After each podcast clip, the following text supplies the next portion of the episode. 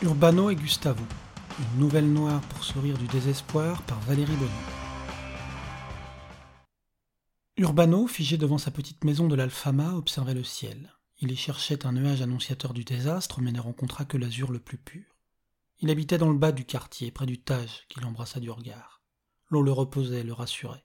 Pourtant, il devait lui tourner le dos pour entamer son périple. Il commença à gravir la petite rue du Reguera, aux deux tiers, à l'instar des touristes, il bifurqua pour emprunter le Beco Cruises. Il remonta celui de Santa Elena, passage obligé, mais là encore, au lieu de suivre la rue Sao Tomé, il emprunta le Beco do Maldonado et atteignit les shops de Massimo. Il entra et commanda un galao, comme toujours.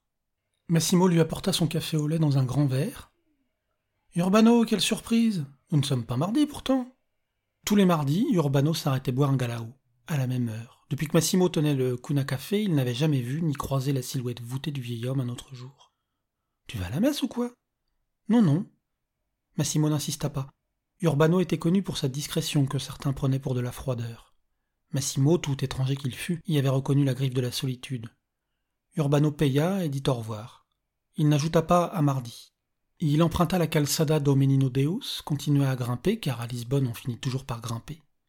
Cristiano, le marchand de souvenirs, l'aperçut et l'interpella. Hé, Urbano, tu vas voir Gustavo? Urbano regarda Cristiano, presque surpris. Pourtant, chaque fois qu'il rendait visite à son ami, si Cristiano se trouvait dehors, il lançait un jovial Alors, tu vas voir Gustavo? auquel il répondait invariablement Oui, Cristiano, j'ai rendez-vous avec Gustavo, comme tous les mardis. En ce dimanche d'octobre, cet échange lui paraissait anachronique. Le marchand continua Mais tu es sûr qu'il sera là? Urbano considéra Cristiano parut lui reprocher d'avoir identifié si simplement, si naturellement la faille de son programme. Gustavo et Urbano se retrouvaient le mardi, pas le dimanche. Je, crois qu'il sera là, répondit pourtant Urbano. Oui, je, le crois. Alors tout va bien. Passe-lui le bonjour, lança-t-il chaleureusement. Je n'y manquerai pas. Au revoir, Cristiano. Au revoir, Urbano. Il reprit son ascension, se demandant si tous les commerçants allaient l'arrêter sur son passage. Il ne voulait pas arriver en retard, car, à défaut du jour, il avait respecté l'heure. Dix-sept heures. Il tourna encore à droite, puis à gauche. Enfin, avant d'attaquer la dernière montée, il s'arrêta pour saluer Maria.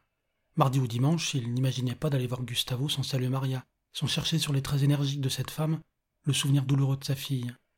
Le panneau congé annuel doucha ses espoirs et le renvoya sa triste réalité. Il continua son chemin chargé de regrets. Il monta la dernière artère, bordée des shops touristiques vantant les produits locaux, tous importés de Chine, des objets qui, lorsqu'ils n'étaient pas hideux, restaient repoussants de par leur similarité dans une ville où pas une rue ne ressemblait à une autre, quel affront. Parvenu à destination, il montra ses papiers à Lydia, une des dames de l'accueil, paya le droit d'entrée. Sur l'esplanade du château Saint-Georges, il jeta un coup d'œil panoramique sur Lisbonne, s'arrêta sur le pont du 25 avril qui survolait ce Tage majestueux. Sa vie avait si peu en commun avec cette ville. Il suivit la foule pour pénétrer dans l'enceinte du château. L'appréhension lui rongeait les sangs. L'aspect chimérique de sa démarche le frappait douloureusement. Son ami ne serait pas là. Urbano resterait seul, comme toujours. Dans la cour, il chercha son banc, leur banc. Vide, bien sûr. Il vérifia sa montre, cinq heures moins dix. Il se dirigea vers le banc abandonné et s'y assit péniblement. Il demeura là un moment, songeur. Il regardait les touristes se succéder. Hommes, femmes, vieux, jeunes, en costume ou en bermuda et tongs. Gustavo et lui en avaient tellement vu défiler qu'il finissait par se confondre, se diluer. Il n'y prêtait pas attention les mardis, mais aujourd'hui qu'il attendait nerveusement son ami, il ne pouvait s'empêcher de les observer. Pourquoi Gustavo serait-il venu ce dimanche alors qu'il se rencontrait le mardi depuis huit ans? Le ridicule de son espoir le tenaillait. Son optimisme était grotesque, mais il ne pouvait pas y renoncer. Car après tout, il n'avait rien à perdre, et ce serait ce dimanche ou, ou rien. Il n'avait presque jamais raté un mardi en huit ans, depuis cette première rencontre au château Saint-Georges. Urbano, il s'en souvenait, y était monté pour oublier, non, surmonter le décès de sa femme. Il avait déambulé dans la ville, et comme à Lisbonne on finit toujours sur une colline, il avait atterri sur celle de l'Alfama. Perdu au milieu d'une foule cosmopolite et joyeusement bruyante, il s'était assis sur un banc au milieu de la cour. Et il avait attendu. Un signe ou la mort. Plusieurs minutes ou plusieurs heures plus tard, il n'aurait su dire, il avait rencontré Gustavo. Il est toujours compliqué d'expliquer pourquoi certaines amitiés mettent des années à se construire, à se révéler, tandis que d'autres prennent vie instantanément. Lorsqu'Urbano le vit aussi perdu que lui, il sourit et, sans raison, se décala pour laisser une place. Gustavo s'approcha et leur amitié fut.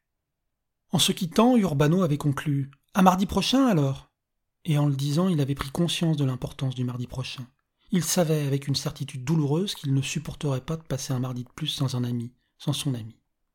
Le mardi suivant, entre angoisse et espoir, il s'était présenté à 17 heures, pas avant, car il ne voulait pas montrer sa dépendance, au risque d'effrayer son nouveau compagnon. Ce jour-là, Urbano observa ce ballet de touristes qui allait devenir si habituel pour lui et tournant la tête, aperçut Gustavo sur le banc. Ce qu'il ressentit à ce moment-là, il n'en parla jamais à qui que ce soit. Il n'avait ni les mots pour le décrire, ni les personnes à qui le confesser. Sa solitude, déjà prononcée naturellement, atteignait l'absolu depuis la mort de sa femme. Mais son ami était là, tout comme le mardi suivant et le suivant encore. Et toujours en partant, Urbano lançait À mardi prochain alors Et toujours, il vivait sa semaine dans une appréhension qui, aussi douloureuse fut-elle, lui donnait un but. Il avait rendez-vous, quelqu'un l'attendait. Cette rencontre valait toute l'animation du monde à ses yeux. Il comprenait parfois que c'était bien peu, mais pour lui qui ne voulait plus rien depuis le suicide de Félicia, c'était beaucoup. Qu'il pleuve, qu'il vente, qu'il neige, les deux amis se retrouvaient le mardi. Seules les tempêtes du mardi, comme Urbano les appelait, avaient interrompu ponctuellement ces rencontres. Aux premières périodes estivales, il avait craint que son ami ne parte en vacances. Il n'avait pas osé lui demander de peur de paraître impoli et par crainte de la réponse. Pourtant, le fidèle Gustavo honorait chaque rendez-vous semaine après semaine. Mais aujourd'hui, pourquoi serait-il là? Il aurait dû le prévenir. Oui, sûrement. Quelques minutes passèrent, quelques minutes de trop, et vers 17h10, il se rendit à l'évidence. Son ami ne viendrait pas. Il attendrait encore bien sûr, mais sans espoir. J'ai perdu mon seul ami, pensa Urbano. Et d'une certaine façon, c'était vrai. S'il ne le rencontrait pas aujourd'hui, son visage, qui présentait toujours une expression de dignité neutre, se déforma, ravagé par la tristesse. Urbano semblait avoir oublié qu'il se trouvait dans un lieu public, Séride se creusait, ses yeux s'embuèrent, ses épaules s'affaissèrent, et alors qu'il allait partir vaincu, il découvrit Gustavo, à sa place, toujours aussi discret.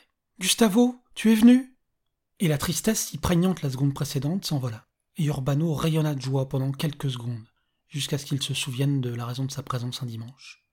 Je. je vais partir, c'est. C'est ma dernière visite. Il interpréta l'attitude de son ami comme une invitation à se livrer. Je. Je suis malade. Oh, ne t'inquiète pas, non, je, ne peux pas t'en dire plus. Je, je ne veux pas me faire soigner. Je, je veux mourir dignement, si c'est possible, et sans acharnement.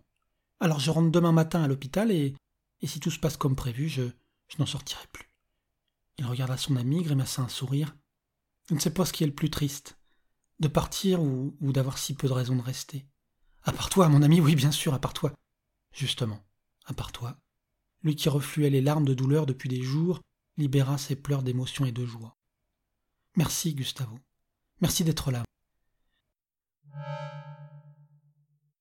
Marie-Lange et Valérie déambulaient dans le château Saint-Georges, aux anges.